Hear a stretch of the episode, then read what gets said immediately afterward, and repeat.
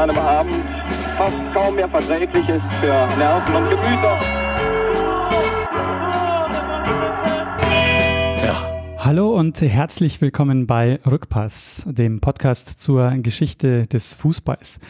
In der heutigen Episode ähm, geht es uh, wieder um einen Hamburger Verein. Es geht uh, um Altona 93. Der Verein feiert in diesem Jahr das 125, äh, das 125-jährige Jubiläum. Und äh, ich habe Gelegenheit, mit ähm, dem Vereinshistoriker Jürgen Schrader zu sprechen. Ähm, ja, freue mich sehr, dass Sie sich Zeit nehmen. Ja, gerne. Ja, also äh, wer Altona 93 nicht kennt, äh, wir sind hier in Hamburg-Bahnfeld. Und in der allerersten Rückpass-Episode kam ganz kurz schon mal Altona 93 vor. Denn Altona 93 hat bei der ersten äh, deutschen Fußballmeisterschaft äh, auch mitgemacht und äh, das Finale hat äh, nicht weit von hier ähm, stattgefunden. Ähm, dazu gibt es ähm, mehr Informationen in der ersten Episode. Heute geht es jetzt mal wirklich um den Verein Altona 93, einer der, würde ich sagen, traditionsreichsten ähm, Hamburger Vereine, vielleicht sogar deutschlandweit. Äh, wir werden sehen.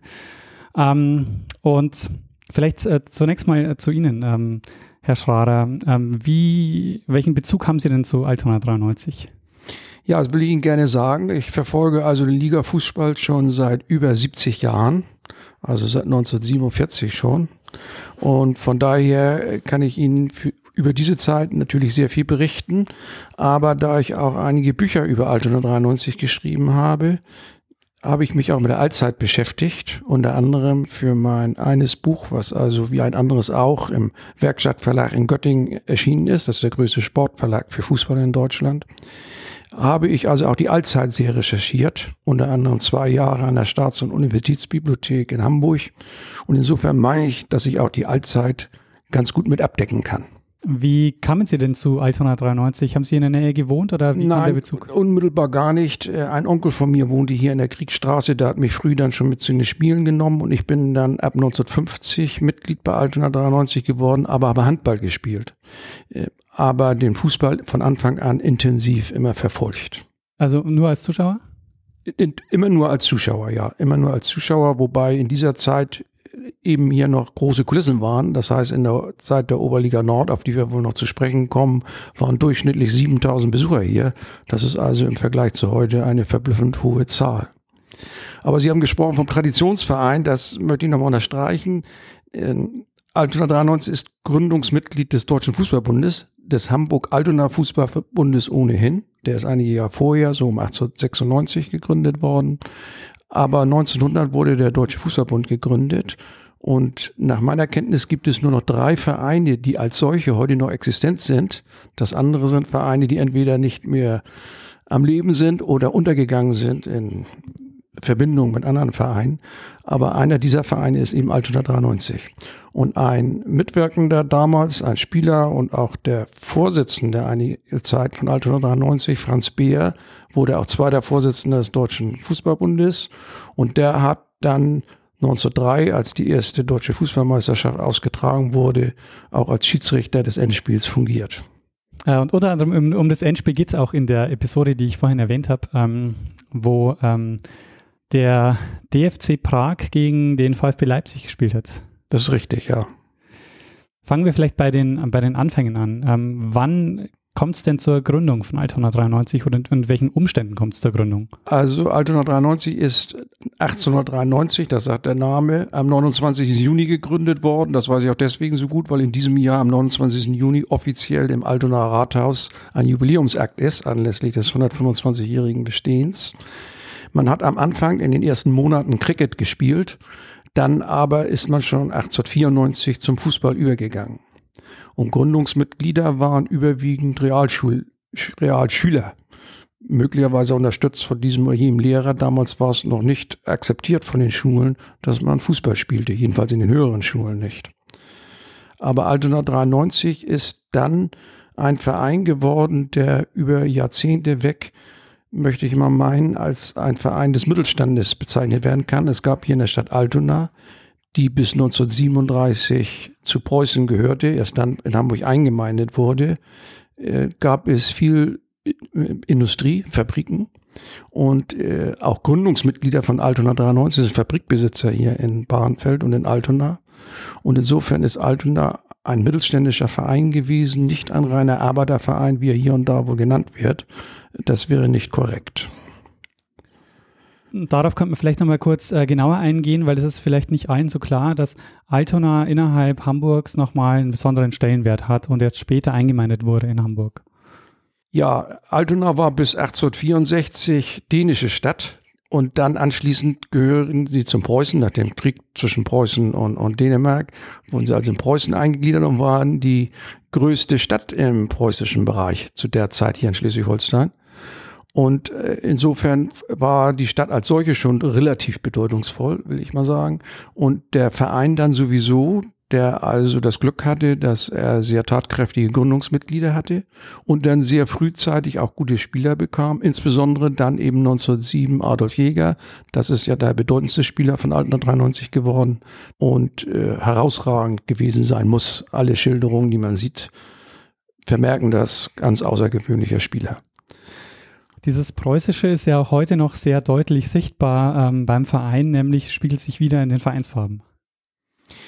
Ja, zu den Vereinsfarben möchte ich sagen, das ist ja schwarz-weiß-rot. Man könnte denken, Preußen mehr noch Kaiserfarben. Das war ja äh, das Kaiserreich, als es gegründet wurde. Aber diese direkte Verbindung zum Kaiser oder Kaiserreich oder zur politischen Einstellung damals habe ich nie recherchieren können, ist nie dokumentiert worden.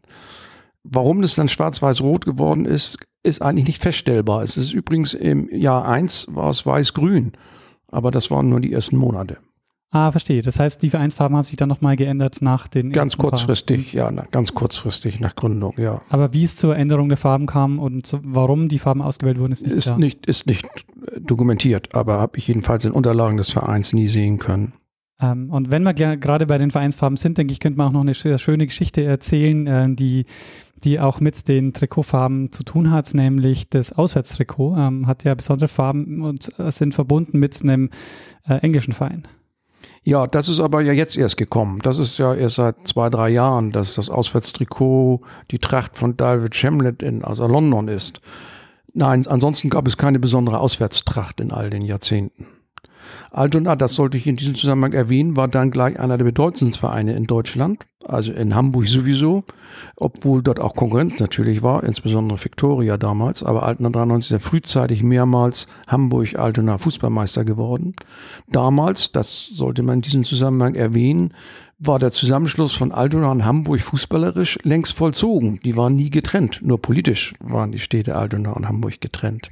Altona war also in den ersten Jahren oder Jahrzehnten führend hier, äh, insbesondere auch dank Adolf Jäger, der ein herausragender Spieler eben war. 1903 in dieser ersten deutschen Fußballmeisterschaft wäre ja mit einigem Glück auch Altona deutscher Meister geworden. Die haben das Halbfinale in Leipzig mit 6 zu 3 verloren, haben dort aber schon mit 3 zu 0 geführt. Dann sind zwei Spieler verletzt worden. Auswechslungen gab es damals nicht. Und man musste mit neun Spielern weiterspielen, die das Spieler eben nicht haben halten können. Und das Endspiel hat Leipzig dann ja hoch mit 7 zu 2 gewonnen. Also die Chance, erst der erste deutsche Fußballmeister zu werden, war für Altona 93 groß. Also wir haben jetzt diese Phase von, äh, von 1893 mit äh, Gründung und dann ähm, 1903 das die Fußballmeisterschaft. Das heißt, das war eine Phase, in der sich äh, der Verein relativ schnell etablieren konnte und dann auch ähm, mit einer der bedeutendsten Fußballvereine dann in dieser Gegend und Region dann auch wurde. Vor allen Dingen allerdings erst in den Jahren noch danach, denn Adolf Jäger ist erst 1907 gekommen und um 1900, 1901, 1902 sind viele der Spieler damals von Altona ins Ausland gegangen, Südamerika und sonst wohin und aus, aus äh, äh, geschäftlichen Gründen, beruflichen Gründen. Und aber dann etwa so ab 1907, 1908 wurde Altona sehr dominant und hatte dann eine sehr starke Mannschaft. Und wenn man die Annalen durchliest, schmerzt das noch heute jeden AFC oder muss ihn eigentlich schmerzen. Um 1914 war Altona wohl nach den Aussagen in den Gazetten die beste Mannschaft in Deutschland und man erwartete, dass sie auch mehrmals deutscher Fußballmeister werden würde. 1914 sind sie in der Endrunde knapp gescheitert und dann kam der Erste Weltkrieg und der hat Altona was die Liga-Fußballmannschaft angeht, noch mehr getroffen als der Zweite Weltkrieg, denn sieben der Stammspieler sind frühzeitig gefallen. Und diese absolute Spitzenposition, die 1914 in der Tat für den Verein gegeben war, die hat man nie wieder erreicht. Was waren denn äh, die, die größten Konkurrenten hier im Umfeld? Also hier in Hamburg war es äh, Victoria, vor allen Dingen in der Anfangszeit. Dann bis zum Ersten Weltkrieg hin eigentlich kein großer Konkurrent. Altona war führend. Es wurde 1913, 1914 zum ersten Mal eine Oberliga in Norddeutschland gegründet. Das war was ganz Besonderes. Ansonsten gab es nur die Landesverbände. Und der erste Meister hier in Norddeutschland wurde dann Altona 93, 1914. 1909 waren sie übrigens auch schon norddeutscher Fußballmeister geworden. Also eine unmittelbar große Konkurrenz hier in Hamburg gab es nicht dann nicht mehr. Victoria, wie gesagt, noch einige Jahre am Anfang, aber dann am Ende nicht mehr. 1919, nach dem Ersten Weltkrieg, wurde dann ja der HSV gegründet aus drei Hamburger Vereinen und der hat ab dann eine dominante Stellung hier ohne Frage eingenommen, obwohl Altona 93 über viele Jahre, Jahrzehnte kann man sagen, immer noch mal ein sehr ernsthafter Konkurrent war. Und hat der Verein schon immer hier gespielt, äh, an der Kriegstraße, oder gab es auch mal andere äh, Plätze? Nein, der Verein hier an der Kriegstraße spielt man seit 1908. Und damit ist hier die Adolf-Jäger-Kampfbahn, das älteste noch bespielte Stadion bis zur vierten Liga in Deutschland. Es gibt noch ein etwas älteres, ich meine ein paar Monate oder vielleicht auch ein Jahr älter, das sind die Stuttgarter Kickers. Aber das Stadion ist sehr oft aufwendig durch die Stadt Stuttgart umgebaut worden und hat insofern ein völlig anderes Gesicht bekommen. Also man kann schon mit Fug und Recht sagen, für die Vereine bis einschließlich zur vierten Liga gibt es nur die Adolf-Jäger-Kampfbahn noch, die ja, deren Schicksal ja auch besiegelt ist, also ewig bleibt es hier nicht mehr. Davor hat Altona hier auf der sogenannten Exerzierweide gespielt. Das ist unweit von hier, dort wo auch 1903 das Endspiel um die deutsche Fußballmeisterschaft stattfand. Aber da hat nicht nur Altona gespielt, sondern zunächst fast alle Hamburger Vereine gespielt. Aber dann peu à peu bekamen alle einen eigenen Platz. Altona hat dann vorher noch ähm, zwei, drei Jahre vielleicht äh, bei der Trabrennbahn Bahrenfeld gespielt. Aber dann 1908 hat man eben diesen Platz hier zunächst angepachtet und 1920 dann auch käuflich erworben. Bleiben wir vielleicht gleich beim, beim Stadion. Ähm, das, ähm, denke ich, passt jetzt ganz gut. Wir blicken ja gerade auch ähm, auf, auf die Tribüne und auf den, äh, auf den Platz und ähm, wie viele Plätze oder wie, wie viele Zuschauer fasst denn im Moment äh, das Stadion noch? Also offiziell 8000, aber hier gingen 27.000 rein, die auch einige Male hier gewesen sind, insbesondere dann dreimal in den 50er Jahren, auf die wir wohl noch zu sprechen kommen. Das waren 27.000 Zuschauer, das ist schon beachtlich, aber jetzt ist es nur noch zugelassen für 8000 Zuschauer.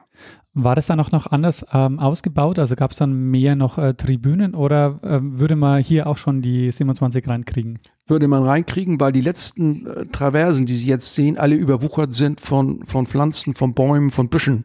Die gab es damals nicht. Man sah also die, die Bewohner der Häuser, der umliegenden Häuser hatten das Vergnügen, von ihrer Dachstube aus die Spiele unmittelbar mitverfolgen zu können, was in der Praxis auch durchaus geschehen ist.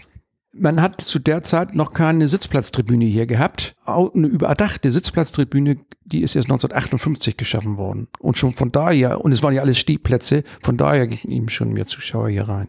Was macht denn äh, das Besondere dieses Stadions aus, jetzt ähm, abgesehen davon, dass es eines der, der ältesten noch bespielten äh, Fußballplätze ist? Man hat diesen Charakter aus den 50er Jahren, dass die Zuschauer so unmittelbar dabei sind, hier noch so wie man sich als Zuschauer, jedenfalls der, als Zuschauer, der die damalige Zeit kennengelernt hat, sich wünscht. Man hat den Kontakt mit den auflaufenden Spielern, mit den Spielern, die vom Spielfeld gehen. Äh, das ist in den großen Stadien in der Form nicht mehr möglich. Man hat hier ja in diesem einen Tor äh, noch nicht mal Traversen, sondern man steht hier auf einem Hügel das ist sehr unvorteilhaft, wird aber von vielen Zuschauern sehr akzeptiert und als was Besonderes empfunden. Das ist auch der Hügel mit der Anzeigentafel, die ich auch sehr, das, diese Geschichte um diese Anzeigentafel finde ich auch sehr charmant, also die, die jedes Mal ähm, hingetragen wird und nach dem ja, Spiel wieder ja, weggetragen ja, wird. Ja, ich meine, das sind die äh, Bauwagenbewohner hier in Altona, aber das kann ich nicht mit Sicherheit sagen, aber so ist es mir wohl berichtet worden, die, die die erstellen und manchmal ja mit einem alten Trecker hier angefahren kommen, um die hier zu etablieren, ja, zum Spiel. Und Sie haben jetzt auch schon gesagt, äh, dieses Stadion, ähm, das Schicksal ist, ist sozusagen besiegelt. Ähm, wie geht es denn weiter oder was ist momentan jetzt der, der aktuelle Stand, was das Stadion betrifft? Der Stand ist jetzt so, dass sich Altona 93 endgültig vereinbart hat mit den Erwerbern. Der Vertrag ist ja ursprünglich schon zehn Jahre alt, elf Jahre alt von 2007, dass man wirklich spätestens 2026 hier das Gelände verlässt und zwar im schlechtesten Fall auch dann, wenn man noch kein eigenes neues Stadion hat. Aber das streben wir an und haben auch die Zusage der Stadt Hamburg, dass wir an der Memeland-Allee das ist in der Nähe des S-Bahnhofs Diebsteig, wo die neue große Bundesbahnhof hinkommen soll, dass wir dort ein Stadion bauen können. Der Grund, warum man das Stadion nicht hier baut, ist, weil der Platz hier verkauft wurde und, und hat, also hat der Platz äh, vorher der, dem Verein gehört? Oder? Ja, der, der Verein ist, der, der Platz ist 1908, wie gesagt, äh, angepachtet worden und 1920 erworben worden. Warum wir hier nicht bauen? Deswegen, weil wir das Geld nicht dafür haben. Wir haben nicht mal das Geld, um etwa eine Million hier aufzuwenden, um es wirklich auf den modernsten Stand zu bringen. Umkleidekabinen, Tribüne, Tribünendach, alles das ist sehr antiquiert, sag ich mal. Und da hätte man einiges Geld in die Hand nehmen müssen. Das haben wir nicht. Deswegen waren wir in der Notlage, den Platz verkaufen zu müssen, um aus diesem Kauferlös eben einen neuen Platz zu errichten. Jetzt heißt dieses Stadion ähm, Adolf Jäger Kampfbahn und äh, Sie haben es schon genannt, das ist ähm, der bekannteste ähm, Spieler äh, von Altona 93. Ähm, vielleicht sprechen wir über ihn ähm, mal ein bisschen. Was, ähm, wie kam er denn zu Altona? Welche Position hat er gespielt und was war so sein, was hat er, was hat er so mitgebracht, was ihn so besonders gemacht hat? Er ist 1907 wie ich schon sagte, zu Altona 93 gekommen, vor einem Nachbarverein von Union, wo er kurzzeitig gespielt hatte was ihn so ausgezeichnet hatte, er war wo ein Feldherr auf dem Platz. Er hatte die Fähigkeit, sowohl links wie rechts ausgezeichnet zu schießen, herrliche Kopfbälle zu bringen und vor allen Dingen, wie man sagt, fantastische Flanken zu schlagen, diagonal immer auf den eigenen Mann. Er wird also in höchsten Tönen in allen Gazetten der damaligen Zeit gepriesen, auch von dem Bundestrainer. Das war vor Herberger unter anderem Bundestrainer Nerz. Und äh, dort kann man lesen, dass er also außergewöhnliche Fähigkeiten hatten. Er machte wohl auch als Person einen sehr positiven Eindruck, war sehr verbindlich, äh, von den Mannschaftskameraden sehr anerkannt und hat über 2000 Pflichtspieltore für Altona 93 geschossen. Und war auch äh, lange Zeit Nationalspieler. Er war sehr lange Nationalspieler. Das kann man aus heutiger Zeit vielleicht gar nicht mehr so recht nachvollziehen. Denn heute kommen ja viele Spieler schnell zu Nationalmannschaftsehren, weil viel eingewechselt wird. Das gab es früher noch überhaupt nicht. Das spielten nur die elf Mann, die aufgestellt waren. Und es gab wesentlich weniger Länderspiele als heute. Überhaupt gar nicht vergleichbar. Außerdem fehlen Adolf Jäger einmal zwei Jahre während seiner Ausbild oder Ausbildung zum Soldaten, zwei Jahre war damals Pflichtdienst und in der Zeit durfte er nicht Fußball spielen, jedenfalls nicht für die Nationalmannschaft. Und dann kam der Erste Weltkrieg. Das waren auch vier wesentliche Jahre in seiner Karriere. Da gab es auch keine Länderspiele. Und die sind auch, meine ich, erst 1920 überhaupt erst wieder gestartet. Und insofern äh, hat er am Ende nur 18 Länderspiele bestritten. Das ist aber, ich sag mal, heute werden es 100 oder 120 oder mehr gewesen. Insofern, aber es ist eben eine sehr lange Zeit, die dokumentiert, welch guter Spieler er über so viele Jahre gewesen ist. Der hat dann immer für Altona 93 gespielt? Ausschließlich für Altona 93. Hat später in den 30er Jahren sogar noch mal für ein Jahr etwa wohl eine Trainerfunktion übernommen und hat ausschließlich für Altona 93 gespielt, ja. Habe ich, hab ich schon gefragt, welche Position er gespielt hat? Ja, er war Mittelstürmer. Mittelstürmer. Damals gab es ja noch den klassischen Mittelstürmer, das war noch die sogenannte WM-Formation, also ein Torwart, zwei Verteidiger, drei Läufer, fünf Stürmer, er war der Mittelstürmer und in dieser Eigenschaft aber eben auch besonderer Dirigent und Spielmacher. Gibt es ähm, sonst noch besondere Spieler, die Ihnen einfallen, die die Zeit geprägt haben von Altona 93? Ja, also die Mannschaft bis 1914 habe ich genannt. Äh, es gab dort auch einen weiteren Nationalspieler, Hansen, der zu drei Länderspielen gekommen ist. Es gab einen Spieler, der auf dem Sprung zur Nationalmannschaft war, der aber dann gefallen ist. Und in den 20er Jahren gab es hier wohl eine starke Mannschaft von Altona 93, die in den Jahren oft an der Endrunde der Deutschen Meisterschaft teilgenommen hat, auch noch norddeutscher Vizemeister geworden ist. Und da gab es eine Reihe noch von sehr guten Spielern, unter anderem ein Torwart Wentoff, der Nationaltorwart war für die deutsche Nationalmannschaft. Und äh, auch noch ein anderer sehr guter Außenläufer, Stölding, der ganz in frühen Jahren ganz früh gestorben ist, plötzlich an einer irgendeiner Krankheit. Also es gab da schon sehr gute Spieler und Altona hatte zu der Zeit eben unverändert eine sehr spielstarke Mannschaft. Ich will mal sagen, bis zum Dritten Reich hin. Denn noch 1933 wurde Altona noch als Hitler schon gerade an der Macht war. Im März 33 gab es ein Endspiel in Hamburger Fußballmeisterschaft. Das hat Altona zum Beispiel gegen den HSV gewonnen. Aber danach ließ die Spielstärke nach, obwohl man unverändert ausschließlich in der ersten Liga gespielt hat. Hieß der Verein denn eigentlich äh, durchgehend Altona 93 oder gab es da auch äh, Umbenennungen? Da gab es kleine Veränderungen, die aber rückblickend, meine ich, ohne Bedeutung sind. Um 1920 rum bis 1922 oder 23 hat man sich vereinigt mit dem VfL Altona. Das war ein Turnverein, hatte mit Fußball nichts zu tun, insofern keine Auswirkung auf die Ligamannschaft, äh, ist aber 22 oder 23 schon wieder aufgelöst worden. In der Zeit nannte sich der Verein aber mit VfL Altona 93.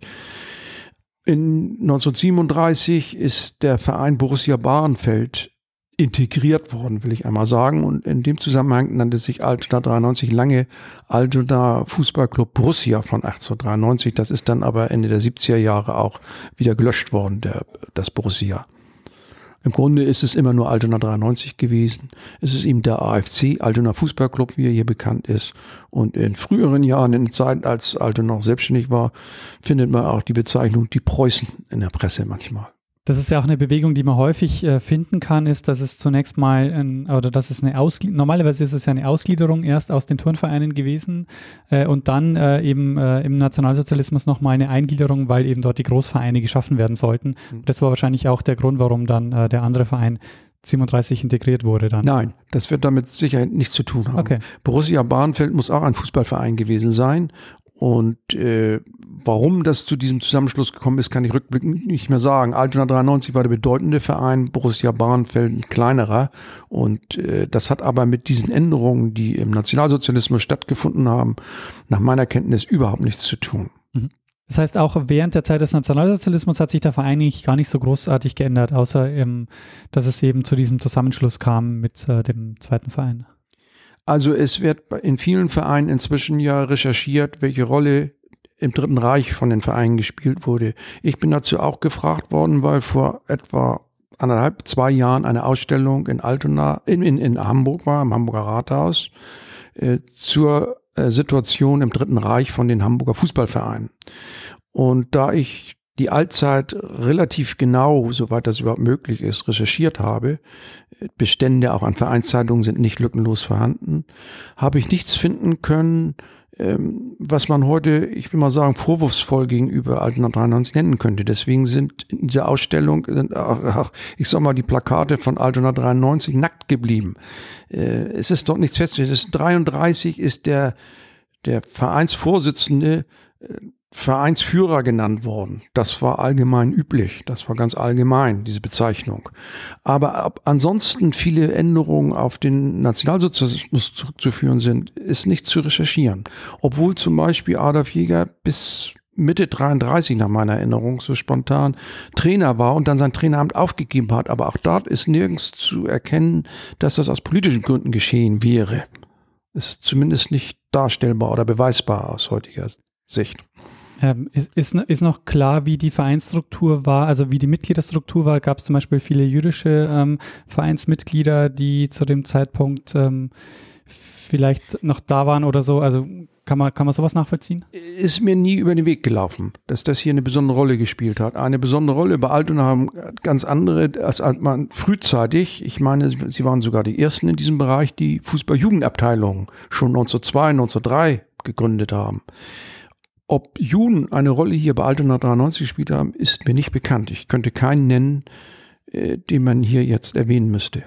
Hatte denn äh, diese, also Sie haben vorhin erwähnt, dass ähm, das Altona und dass hier in der Umgebung dann auch viel Industrie war und ähm, auch, ähm, auch viele Fabriken und so, hatte das auch Einfluss auf den Verein? Also wurden die zum Beispiel, keine Ahnung, sind die, äh, haben da äh, haben, haben die Arbeiter dort ähm, sich auch hier engagiert oder haben, äh, wurden die, traten die frühzeitiger Sponsor auf oder äh, hatte das irgendwie eine Auswirkung? Doch, das kann man bejahen. Dass also Spieler aus umliegenden Fabriken hier bei Altona 93 gespielt haben, die von den jeweiligen Fabriken oder Firmen, nenne ich es jetzt mal, unterstützt wurden, hier beim AFC zu spielen. Das kann man wohl sagen, ja.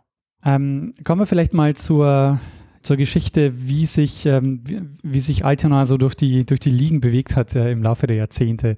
Äh, wir haben jetzt schon die Anfangszeit, glaube ich, haben wir jetzt ganz gut abgedeckt, so bis äh, Ende Erster Weltkrieg. Ähm, aber dann hat sich sozusagen die Spitzenposition, die Altona bis dahin hatte, ja so ein bisschen abgeschwächt. Ja, abgeschwächt in Anführungsstrichen. Also ich habe gesagt, 1914 wurde gesagt, dass sie absolut dominant in Deutschland waren und gewesen wären, wenn sie hätten weiterspielen können. In den 20er Jahren hat Altona 93 unverändert eine sehr starke Rolle gespielt. Ich sagte ja schon, sie waren fast regelmäßig an den Endrunden um die norddeutsche Fußballmeisterschaft beteiligt und hatten eine sehr starke Stellung. Äh, ich sag mal, 1919 sind sie als erste deutsche Mannschaft wieder ins Ausland gefahren, nach Schweden. Und da gibt es einige sehr nette Stories, wie sie dort begrüßt worden sind. Das war etwas ganz Besonderes, dass zum ersten Mal wieder eine deutsche Fußballmannschaft nach dem verlorenen Ersten Weltkrieg wieder ins Ausland fahren durfte. Und das Altona 93, das war, das sieht man, daran sieht man schon, dass es ein bedeutender Verein gewesen ist, der schon auch in der Gesellschaft hier eine Rolle gespielt hat überhaupt in der Stadt Altona war es schon etwas Bedeutendes. Das ist ganz, äh, ganz überhaupt keine Frage. Äh, es wird zum Beispiel geschildert, dass das Staatstheater Altona war damals der Königstraße, ist also im Zweiten Weltkrieg alles ausgebombt worden, dass die Schauspieler gerne hier bei Altona 93 zugeguckt haben, einige auch in unteren Mannschaften gespielt haben. Also die Stellung, die gesellschaftspolitische Stellung als Fußballverein war groß. Und bis 1947 hat Altona 93 ausschließlich in der ersten Liga gespielt. Was dem HSV jetzt möglicherweise bevorsteht, dass er nun das erste Mal runter muss, das ist Altona 93 dann 1947 passiert, als man eine neue Oberliga gründete hier nach dem Zweiten Weltkrieg und man die Qualifikation dafür knapp verpasst hatte. Und das war für die AFC-Mitglieder hier ein ganz schwerer Schock den ich noch als Junge miterlebt habe. Und ich weiß, wie sehr man sich hier gesehnt hat, den Wiederaufstieg zu schaffen, was dann 1950 ja erreicht worden ist. Und dann kam die, was die Zuschaueranzahl angeht und insofern also auch die Bedeutung in der Allgemeinheit, die beste Zeit mit für Altona 93, die Zeit in der ersten Liga Nord bis 1963, also bis zur Gründung der ersten Bundesliga ähm, da hat Altona hier in der Oberliga gespielt und durchweg immer eine sehr gute Rolle. Und es ist noch heute schmerzlich rückblickend äh, zu sehen, dass man nie die Endrunde in die deutsche Fußballmeisterschaft erreicht hat, wo man oft kurz davor war oder einige Male kurz davor war.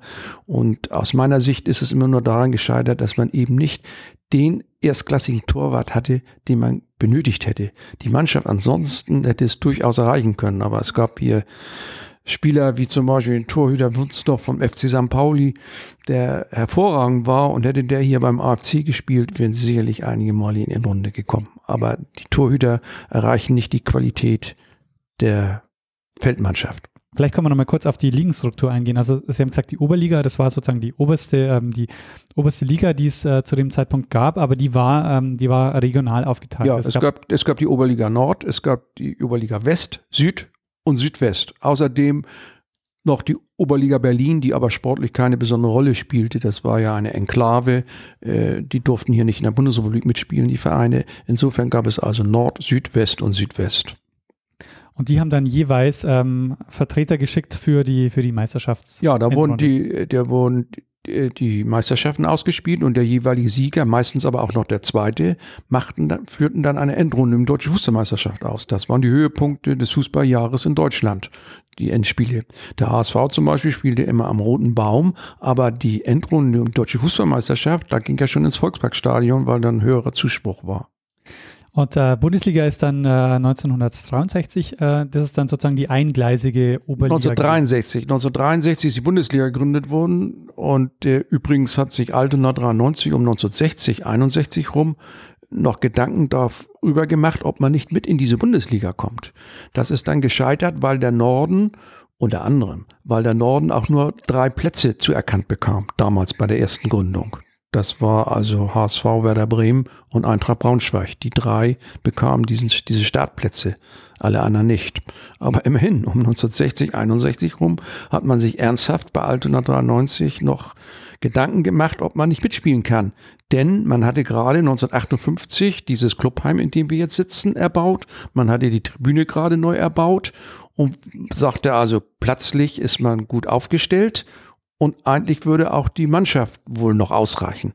Aber das hat sich dann als Fehleinschätzung erwiesen. Ich finde es sehr spannend, weil es gibt äh, sehr viele ja, Traditionsvereine, die gerade so in dieser Zeit äh, verfestigen sich dann die Strukturen, die wir dann noch langsam so heute kennen, ähm, dass sich die Vereine ähm, dann durchsetzen, ähm, die dann, die dann letztendlich die Bundesliga dominieren und äh, andere Vereine, die vorher auch sehr dominant waren, äh, dann mehr oder weniger in die unteren Ligen abrutschen. Und Altona war anscheinend auch so einer dieser Vereine. Ja, wobei man die ersten Jahre noch glänzend überstanden hat. Es war ja dann die Regionalliga Nord, die zweite Liga. Und da hat Altona 93 zunächst, vor allem in den ersten beiden Jahren, eine ausgezeichnete Rolle gespielt. 1964 ist man ins Halbfinale des DFB-Pokals gekommen, so wie später 1966 noch einmal.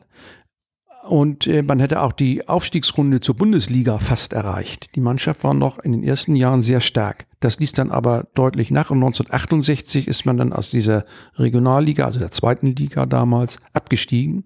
Und seitdem hat man immer mal wieder erreicht, wie im Moment, die höchste norddeutsche Klasse, die ja aber administrativ, sage ich mal, immer niedriger eingestuft wurde. Es wurde dann ja später die zweite Bundesliga gegründet, da fielen die Regionalligen weg. Es kam später die dritte Bundesliga und äh, insofern ist die Regionalliga Nord im Moment nur die vierte Liga, obwohl sie ursprünglich mal, wenn man so will, erste und zweite Liga war. Aber in einer bundesweiten Liga hat Altona noch nie gespielt.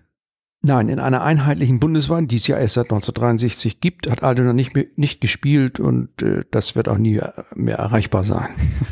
nie, sagen Sie jetzt. Nein, das wird natürlich nicht erreichbar sein. Da ja. braucht man so finanzielle Voraussetzungen, die man hier nicht schaffen kann. Da muss Hamburg versuchen, dass sie einen Verein wenigstens in der ersten Liga halten oder wieder erreichen. Nein, mehr, für mehr ist nicht Platz der Höhepunkt an, auch was so äh, Zuschauerzuspruch und so betrifft, war dann in den 50er Jahren. Ja, da war Altona 93, wie gesagt, sehr gut. Man hatte eine ausgezeichnete Mannschaft, einige sehr bekannte Spieler. Werner Erb, der jetzt vor einem Jahr verstorben ist, war hier der große Mittelstürmer, äh, ein Ex-Torjäger per Excellence, auch beidseitig sehr schussstark und kopfballstark der auch Nationalspieler hätte werden sollen. Ich weiß nicht, ob Ihnen das geläufig ist, die Geschichte. Sie wird immer wieder kolportiert. Sie ist also richtig, hat er mir erzählt.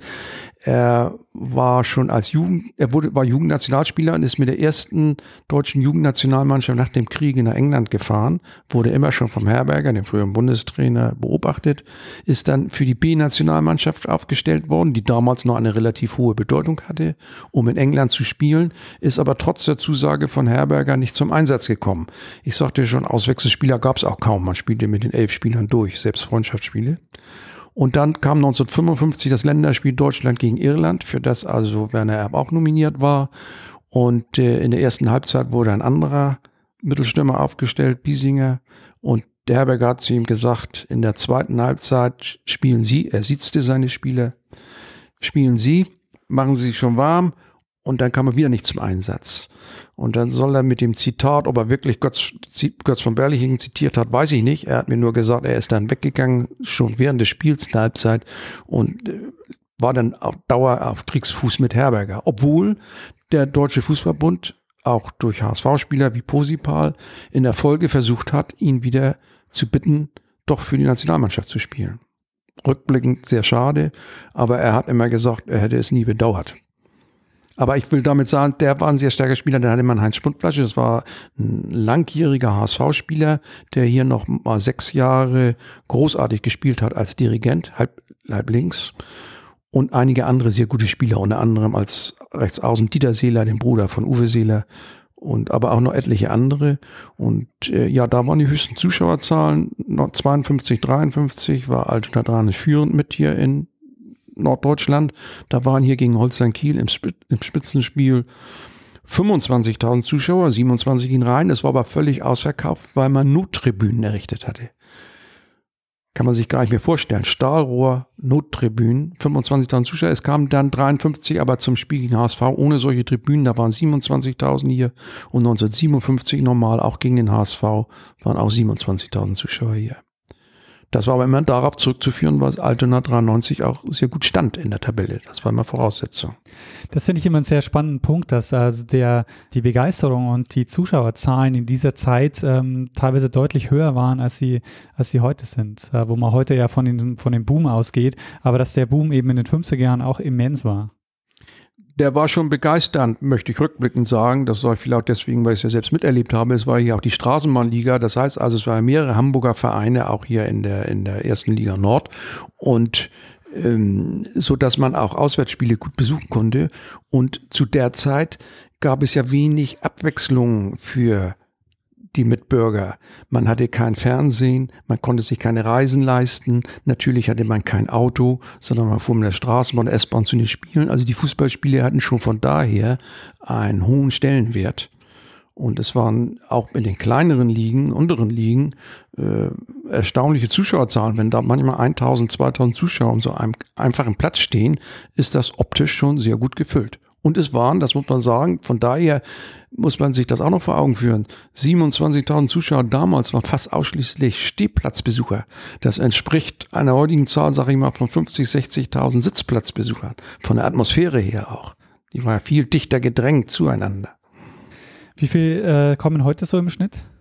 Altona 93 ist stolz darauf, dass sie eindeutig die Nummer drei in Hamburg sind, was den Zuschauerzuspruch angeht, also nach dem HSV und dem FC St. Pauli. Im Moment ist er nun besonders hoch bei 1000, über 1100. Das ist außergewöhnlich. Die Regionalliga dort hat, meine ich, einen Durchschnittsbesuch im Moment von etwa 600 oder 630 Zuschauern. Also Altona 93 liegt dort deutlich drüber, obwohl es ja von den Ergebnissen hier nicht gut läuft. Ähm, aber der Podcast hier ist ja zeitlos, das heißt, äh, im, ähm, wenn, wenn ihn jemand in fünf oder sechs Jahren hört, dann äh, sieht die Sache vielleicht ganz anders aus. Das ist natürlich möglich, ja. Ja, ja. Aber im Moment ist der Zuschauerspruch, Zuschauer relativ hoch. Der war in vergangenen Jahren natürlich auch schon deutlich niedriger.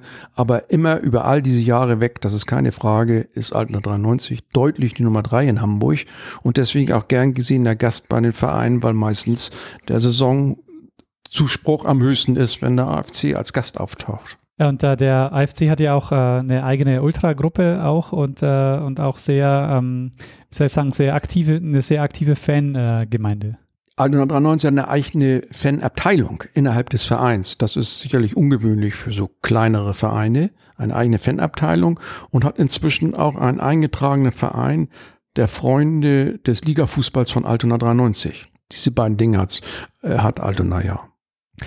Ja, gibt es noch so ähm, besondere, ähm, besondere Spiele oder besondere Momente, die, die die Geschichte von Altona 93 ausmachen? Ja, also 1903 hatte ich erwähnt, als man fast deutscher Meister geworden wäre. Man hat dann auch noch später im, um die deutsche Fußballmeisterschaft Pech gehabt, als man in einem entscheidenden Spiel äh, 1 zu 0 führte. So, wenn man der Presse Glauben schenken darf, auch das 2 zu 0 erzielt hatte, was dann aber wegen äh, abseits nicht anerkannt wurde, noch einen Ausgleich hinnehmen musste und erst in der Verlängerung verloren hat. Auch da war man also dicht vor einer deutschen Fußballmeisterschaft. Und zweimal ist man im DFB-Pokal bis ins Halbfinale gekommen. Ich erwähnte schon 1954. Da ist es rückblickend eben auch sehr bedauerlich gelaufen. Das erste Spiel, damals wurde es auf einem neutralen Platz ausgetragen, war gegen Karlsruhe SC, die spielten in der ersten Liga Süd, ist 3 zu 3 nach Verlängerung ausgegangen. Elfmeterschießen gab es noch nicht, sondern es wurde ein Wiederholungsspiel angesetzt. Das wurde in Köln ausgetragen.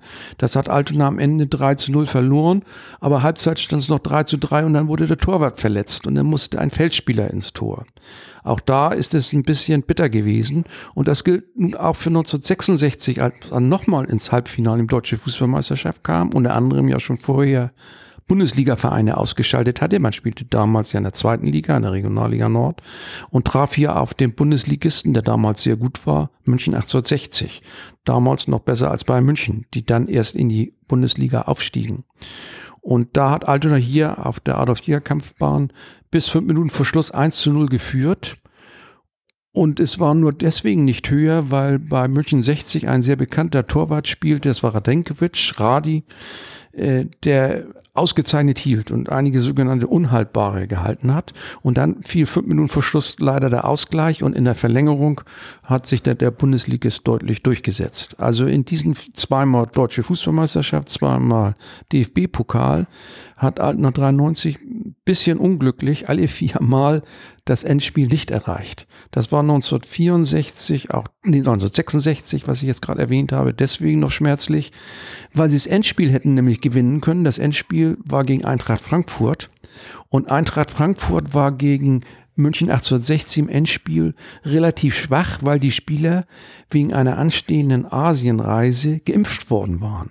Und deswegen war die Mannschaft deutlich geschwächt, sodass also sogar für den AFC eine Siegchance gewesen wäre. Dann wären sie sogar im Europapokal gewesen, wo dann München 60 reinkam. Ja. Ähm, ja, also wir, wir sind jetzt so in den 60er Jahren. Ähm, wie äh, wie, wie geht es dann weiter in, den, in, in der Zeit, in den 60er und 70er Jahren? Ähm, ja, Altona war dann immer in der höchsten Hamburger Liga mit von drei Jahren, abgesehen von drei Jahren, wo man aber jeweils schnell den Wiederaufstieg geschaffen hat.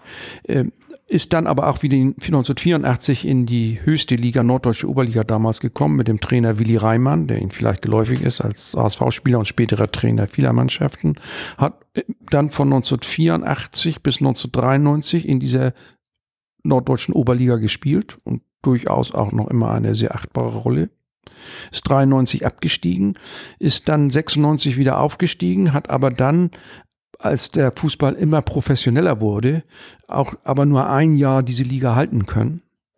Ist wieder abgestiegen, hat wieder in der höchsten Hamburger Liga gespielt, ist dann aber 19, 2008 erneut aufgestiegen, leider aber auch nur für ein Jahr. Und jetzt im laufenden Jahr, das ist ein, erneut ja ein Aufstieg gewesen, äh, auch wieder in die höchste norddeutsche Liga. Was sind denn so die Herausforderungen für so einen Verein in so einer Liga? Also ähm, ich denke mal, das ist ja auch ein Problem, dass man, das sich sozusagen durch die Jahrzehnte auch zieht, ähm, dass es immer wieder nach oben und nach unten geht, aber sich äh, sozusagen dauerhaft nach oben hin zu etablieren, ist relativ schwer. Das ist sehr schwer, weil man heute ja eine Fußballmannschaft nicht mehr nur von den Einnahmen bezahlen kann, sondern auf Sponsoren angewiesen ist. Die zu finden ist nicht einfach. Altona 93 hat im Moment das Glück, dass sie finanziell auf gesunden Beinen stehen. Das ist aber nicht selbstverständlich und, und braucht auch nicht dauerhaft zu sein. Also um wirklich im, im Leistungsfußball dauerhaft sich gut zu etablieren, braucht man einfach Sponsoren. Und die zu bekommen ist sicherlich sehr schwierig. Hinzu kommt, dass das Umfeld nicht einfacher geworden ist. Wenn Sie hier auf diesem Platz sehen und den Zaun sich betrachten, dann ist das eigentlich sehr bitter, dass die Vorschriften des Deutschen Fußballbundes beziehungsweise Norddeutschen Fußballverbandes so sind, dass man so einen Zahn braucht, dass man einen extra Gästeeingang braucht, der in der Praxis so gut wie überhaupt gar nicht genutzt wird. Aber das kostet alles sehr viel Geld. Und da sind die Vereine normalerweise oder weitgehend überfordert sowas auf die Beine zu stellen. Das heißt, das Umfeld, die Auflagen, die bestehen, sind auch größer geworden, kosten Geld und das ist für den normalen Fußballverein schwer zu stemmen. Was sind denn die Ambitionen des Vereins? Also sagt man sich, äh, diese Liga hier zu halten, das wäre so das Ziel, das man hätte, oder geht's, äh, gehen die Gedanken eher so in Richtung, wir, wir wollen auch mal weiter nach oben? Also einige denken vielleicht dran, dass es irgendwann mal vielleicht in die dritte Liga gehen könnte. Realistisch ist das wohl nicht, meine ich jedenfalls, ist es nicht. Aber realistisch wäre durchaus das Etablieren in dieser vierten Liga, in der Regionalliga, in der man sich im Moment befindet. Und auch den neuen Platz, den wir bauen, der an der Memeland-Allee, wie gesagt, beim S-Bahnhof Diebsteig gebaut wird, soll ja ein Regionalliga-tauglicher Platz werden. Also das Ziel, das ist keine Frage, ist, dass man Altona 93 in dieser höchsten norddeutschen Klasse etablieren möchte, wo der Verein, ich habe die Zuschauerzahlen genannt, auch von anderen Vereinen, auch hingehört. Was ist denn, Sie haben ja sicher schon ähm, einige äh, Spiele von Altana 93 gesehen. Was ist denn so Ihr, Ihr Lieblingsmoment? Also Ihr, ähm, ja, Ihr, Ihr Spiel oder Ihr, Ihr, Ihr Moment mit dem Verein gewesen, der Sie, der Sie am meisten bewegt oder berührt hat? Ich kann da gar nicht ein Spiel nennen. Ich kann Ihnen viele Spiele nennen, die herausragend gewesen sind. Aber ich will nicht sagen, dass es nun ein einziges wäre, das nun ganz federführend äh, genannt werden sollte. Es gibt etliche, namentlich alle in den 50er Jahren, auch noch in der zweiten Liga, Regionalliga, 60er Jahren. Ich sprach von den Pokalspielen. Ähm, es gab auch herausragende Spiele, als man mehr abgesackt war und entscheidende Spiele gewonnen hat. Die sind natürlich auch sehr bedeutungsvoll. Aber ich würde jetzt kein Spiel nennen können, wo ich sage, das ist mir besonders noch in Erinnerung. Vielleicht darf ich sagen, 1948 ist Altona, war Altona eine Aufstiegsrunde. Sind sie leider gescheitert, um wieder in die erste Liga zu kommen. Ich hatte gesagt, dass sie 47 erstmalig nicht mehr der ersten Liga angehörten. Und da erinnere ich hier ein Aufstiegsspiel gegen Göttingen 05, den Verein, den es gar nicht mehr gibt, der inzwischen insolvent geworden ist. Da waren sie so überlegen, haben am Ende 7 zu 1 gewonnen, dass der Torwart an der Latte Übung machte. Das ist mir noch sehr in Erinnerung. Das kann man sich heute gar nicht mehr vorstellen, dass sowas denkbar ist. Aber so ist es gewesen. Aber trotz dieses 7 zu 1 Sieges ist am Ende Göttingen aufgestiegen und nicht Altona. Das war eine Aufstiegsrunde, die gespielt wurde. Wie wird denn die Erinnerung des Vereins bewahrt? Also ich meine, es ist ja auch nicht selbstverständlich. Es gibt hier wahrscheinlich auch kein echtes Archiv ähm, oder beziehungsweise keine Vereins, äh, keine, keine Archivstruktur, sondern da, das ist ja auch alles, was wahrscheinlich erst im, im Laufe der Zeit jetzt auch so, ähm, so entsteht. Das ist für alle Vereine sehr schwierig. Altona 93 hat eine besondere Stellung auch gehabt, weil man vor einigen Jahren ein Museum errichten konnte. Das war ja was ganz Besonderes. Dieses Museum war an der Elbchaussee, weil der Vorsitzende dort Räumlichkeiten zur Verfügung stellen konnte, die genutzt wurden. Das Gebäude ist aber von ihm inzwischen verkauft worden und deswegen ist es alles wieder eingemottet worden. Die Hoffnung ist, dass wir, wenn wir jetzt ein neues Clubheim bekommen und ein neues Stadion bekommen, es vielleicht doch möglich ist, dass man einen Raum wieder herrichtet, wo viele Dinge der AFC-Geschichte sich wiederfinden. Ob das möglich ist, ist im Moment nicht zu beantworten. All dieses hängt immer von ehrenamtlichen Kräften ab. Und das ist schwierig da alle jemanden zu aktivieren. Immerhin, ein Museum haben wir hier gehabt, was auch guten Zuspruch gefunden hat. Das wurde auch mehrmals am Tag oder mehrmals in der Woche, will ich sagen, für einige Stunden geöffnet. Also es konnte man gut besuchen. Aber im Moment haben wir es nicht, möglicherweise aber in der Zukunft doch wieder. Sonst diese Dinge aufzubewahren ist schwierig, also weil der Platz nicht da ist und weil die Menschen nicht da sind, die das betreiben. Das heißt, es gibt auch Material, ähm, das, das, ja, das ja auch gesammelt wurde. Also ähm, als Sie die Bücher geschrieben haben, haben Sie schon gesagt, Sie waren äh, viel in, im Staatsarchiv und in den Bibliotheken unterwegs. Aber hat der Verein auch selbst was gesammelt? Der hat auch was gesammelt, aber lückenhaft, will ich mal sagen. Aber es gibt Vereinszeitungen seit 1907 äh, aber eben nicht durchgehend, aber immerhin einige, die ich einsehen konnte oder die jeder noch heute einsehen kann, wobei sich der Verein mal überlegen muss, dass er es jetzt digitalisieren lässt, weil das ja wohl üblich ist an den Universitäten. Äh, insofern wäre das auch eine Aufgabe für den Verein hier, das dort mal hinzugeben. Also es gibt durchaus Vereinszeitungen. Ansonsten sehr viele Unterlagen gibt es sonst nicht. Wenn Sie solche Plakate wie diese sehen mal, hier ist ja ein Plakat aus, dem, aus den 30er Jahren wohl, als Altner 93 gegen Werder Bremen gespielt hat. Solche Einzel- oder da mal ein Freundschaftsspiel gegen Newcastle United. Das ist aber die Ausnahme. Also es ist nichts sortiert äh, auf das man nun immer zurückgreifen könnte, mit Ausnahme dieser Vereinszeitung. Das finde ich auch einen sehr interessanten Aspekt, weil das was ist, wo ich denke, dass sich das in, wo, ja, in den letzten Jahren ein bisschen geändert hat. Also, dass die Vereine viel mehr Bewusstsein dafür entwickeln, für die eigene Geschichte ähm, und, und da jetzt auch mehr Anstrengung reinfließt. Ja, das darf ich für mich in Anspruch nehmen, dass ich das beim AFC mache. Ich schreibe im Moment dieses Buch noch äh, wieder 125 Jahre Liga Fußball Altena 93, die Jahre 2008 bis 2018. Die Jahre vorher waren abgedeckt schon durch mich, aber auch noch mit Blicke auf die Zeit davor, so dass für Altena 93 und das ist mit ganz großer Wahrscheinlichkeit die Ausnahme, es tatsächlich so ist, dass vom Liga-Jahr 1, das war 94, 95, 1894, 95, bis heute hin lückenlos alles für den Liga-Fußball vorhanden ist. Also das, das heißt ist alle Spieler. Also die, die Stammspieler, alle Stammspieler und alle Tabellen, ja. Und aber auch eben alles drumherum. Ich habe mich immer bemüht, in den Büchern auch die politische und gesellschaftliche Lage jeweils mit darzustellen, so dass man also auch lesen kann, ich sag mal, warum es Mönckebergstraße heißt und, und dies und das. Also nein, das ist für Altena 93 sicherlich äh, ungewöhnlich und da hoffe ich, wird der Verein dann immer wieder mal drauf zurückgreifen können. Was sind die, äh, welche Spiele oder welche Vereine ähm, sind denn momentan so die größten, äh, wo gibt es da die größten Rivalitäten? Also gibt es Derbys auch, die Altona 93 spielt? Es gibt hier Derbys, aber Rivalität es ist nicht so, wie man es jetzt heute ja leider sieht äh, bei den Fans vom HSV oder Werder Bremen, dass da solche Kontroversen sind, die für einen außenstehenden Neutralen immer nur schwer verständlich sind, oder für mich jedenfalls ja schwer verständlich sind. Das gibt es aus meiner Sicht für Altona 93 nicht. Natürlich ist das Derby gegen Victoria ein besonderes, weil Victoria schon 1896 gegründet wurde und es frühzeitig führend war mit Victoria und Altona damals in den ersten Jahren des vorigen Jahrhunderts und deswegen gibt es, ich sag, weiß ich nicht, 130 oder 150 äh, Nachbarschaftsduelle schon mit Victoria, weil man ja oftmals mit Victoria auch in derselben Klasse gespielt hat. Aber lange Zeit auch nicht, weil Altena einfach dann in höheren Klassen spielte.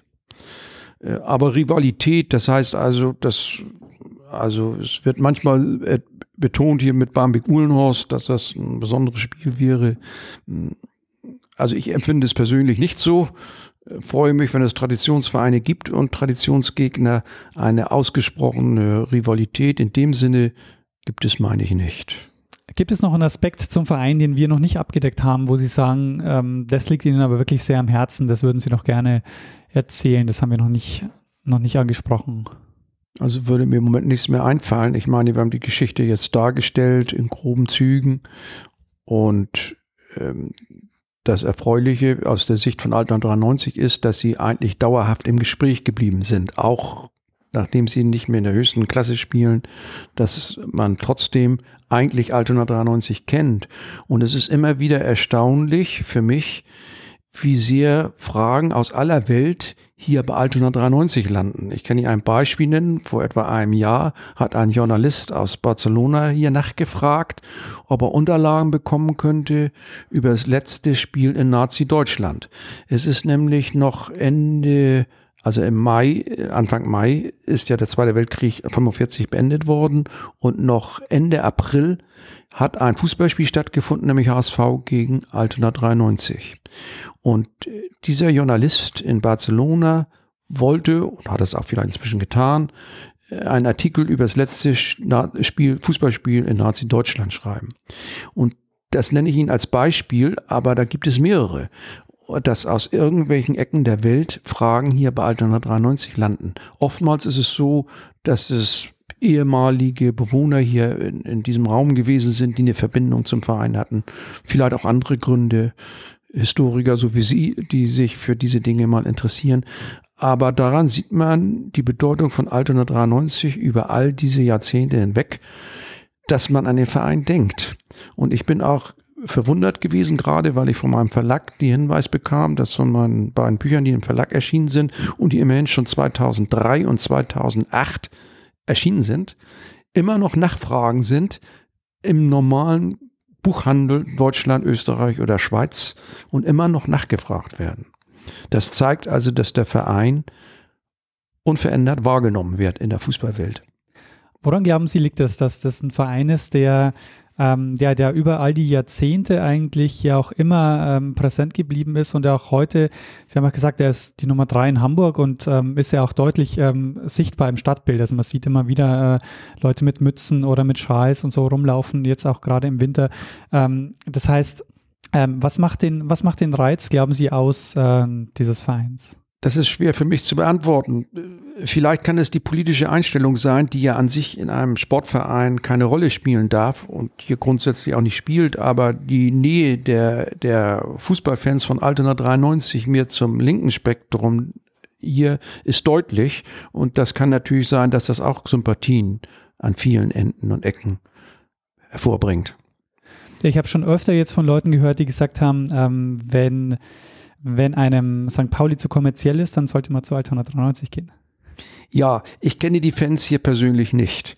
Ich weiß aber, dass hier ein Kreis ist, der vom FC St. Pauli aus den Gründen, die Sie nennen, hier jetzt zum AFC geht und ähnliches aber auch vom HSV. Man hat ja sowohl vom HSV einen kleinen Kreis hier wie auch vom FC St. Pauli.